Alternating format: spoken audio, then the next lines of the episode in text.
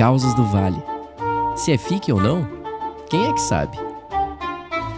Hoje eu tô aqui para atender um pedido que muitos de vocês já me fizeram, que é contar um caos de banheirão. E gente, não foi fácil conseguir alguém para me contar um caos de banheirão, porque vocês gostam de ouvir as histórias, mas na hora de mandar causa pra gente, todo mundo fica fazendo a linhagem recatada do lar, entendeu? Então vamos lá, causa de banheirão hoje. Caso de hoje, quem me contou foi o Anderson.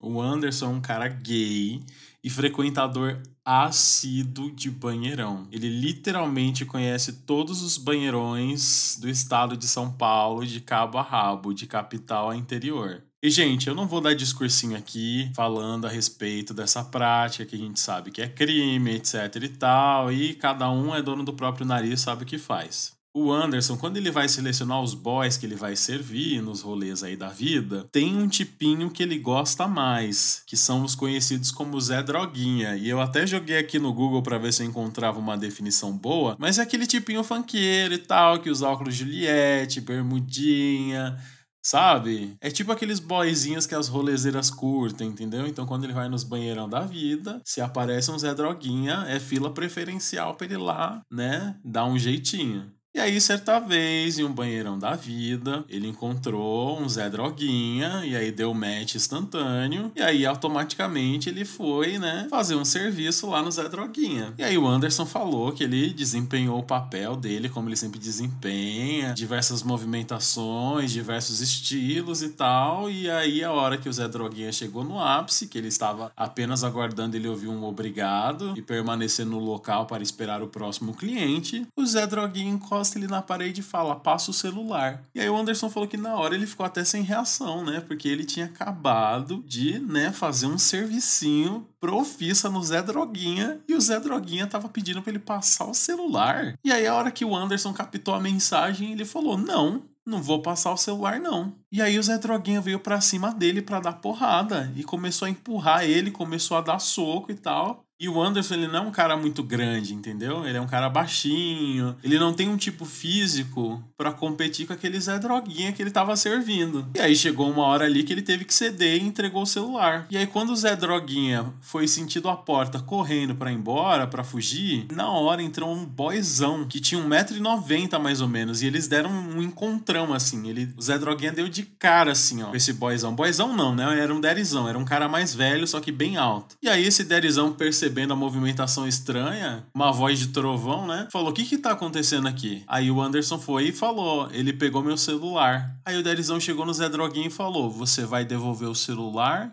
Ou eu vou ter que te levar ali pros guardas? E aí o Zé Droguinha falou: Não, não peguei nada, que não sei o que, blá blá blá. E aí nessa hora, o Derizão foi e pegou ele pelo colarinho, assim, ó, levantou ele que o pé dele parou de tocar no chão e falou: Você vai dar o celular ou eu vou ter que te levar ali pros guardas? E aí o Zé Droguinha tremeu na base, né? E aí tirou o celular do bolso e deu pro Derizão. E naturalmente saiu correndo, né? Porque não ia dar mole.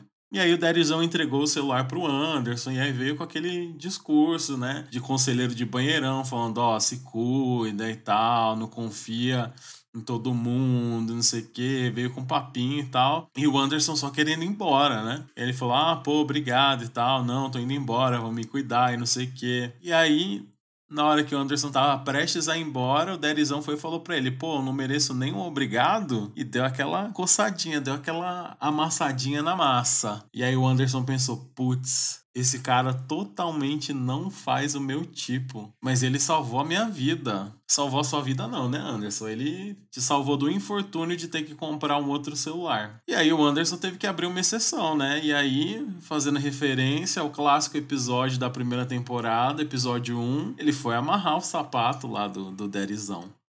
Só que a hora que ele foi lá, né, para fazer o serviço, digamos que o Derizão tava com chulé e por isso ele não conseguiu performar o que ele fazia muito bem. Então ele começou a fazer o negócio com uma má vontade e tal, com certo nojo, com com aquele lance de que se o cara fosse mais fundo, ele. Entendeu? Um rolê assim. E o Derizão lá forçando a barra, querendo ir ao infinito e além. E chegou uma hora que ele se enfesou. E ele foi, olhou pra cara do Anderson e falou: Ah, tá explicado porque que o Zé Droguinha queria roubar seu celular. Uma mamada maldada dessa, o mínimo que você tinha que fazer era dar o celular de brinde. A hora que o Anderson ouviu isso, ele nem. Ele até demorou pro tic-tac dele captar o que o cara tinha falado. O filho da puta tava criticando a mamada dele e ainda dizendo que o Zé Droguinha tinha que ter levado o celular porque a mamada era maldada. E aí foi nessa hora que o Anderson simplesmente botou a calcinha dele de volta, pegou a bolsinha dele da Prada e saiu andando de lá do banheiro se sentindo humilhada. E aí eu gostaria de perguntar para o nosso grande público: será que alguém está sentindo empatia pelo Anderson nesse momento? Contem aí pra gente no e-mail. E aí o Anderson cabisbaixo, né? Andando sentido estação de trem.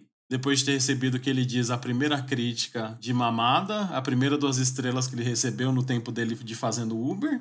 E aí, do nada, das trevas, nesse caminho para a estação, o Anderson sente alguém pulando em cima dele pelas costas. E quando ele vira para trás, adivinha quem era, gente? Não sei nem porque que eu faço suspense, era o Zé Droguinha. E era o Zé Droguinha querendo o celular dele. E aí, dessa vez, com mais sangue no olho, ele foi começou a dar porrada no Anderson, dar porrada. O Anderson caiu no chão, ele foi e chutou o Anderson e no final levou o celular. E aí o Anderson, depois que se normalizou da mente dele, depois conseguiu levantar com muito esforço, todo machucado, todo esbagaçado, ele pensou: caramba, o que raios eu estou fazendo da minha vida? Eu, depois de toda essa história, por mais sommelier de banheirão que eu fosse, eu ia me aposentar eu ia passar a coroa para alguma outra piranha de banheirão. Mas não foi isso que o Anderson fez, gente. Ele não aprendeu a lição e ele continua até hoje sendo a rainha de todos os banheirões de São Paulo. E qual é a moral que a gente pode tirar dessa história? Trate bem o seu príncipe encantado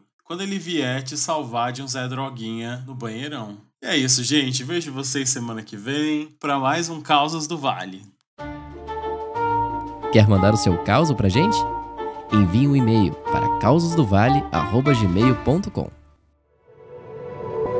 Este podcast faz parte do movimento LGBT Podcasters. Conheça outros podcasts através da hashtag LGBT Podcasters ou do site www.lgbtpodcasters.com.br.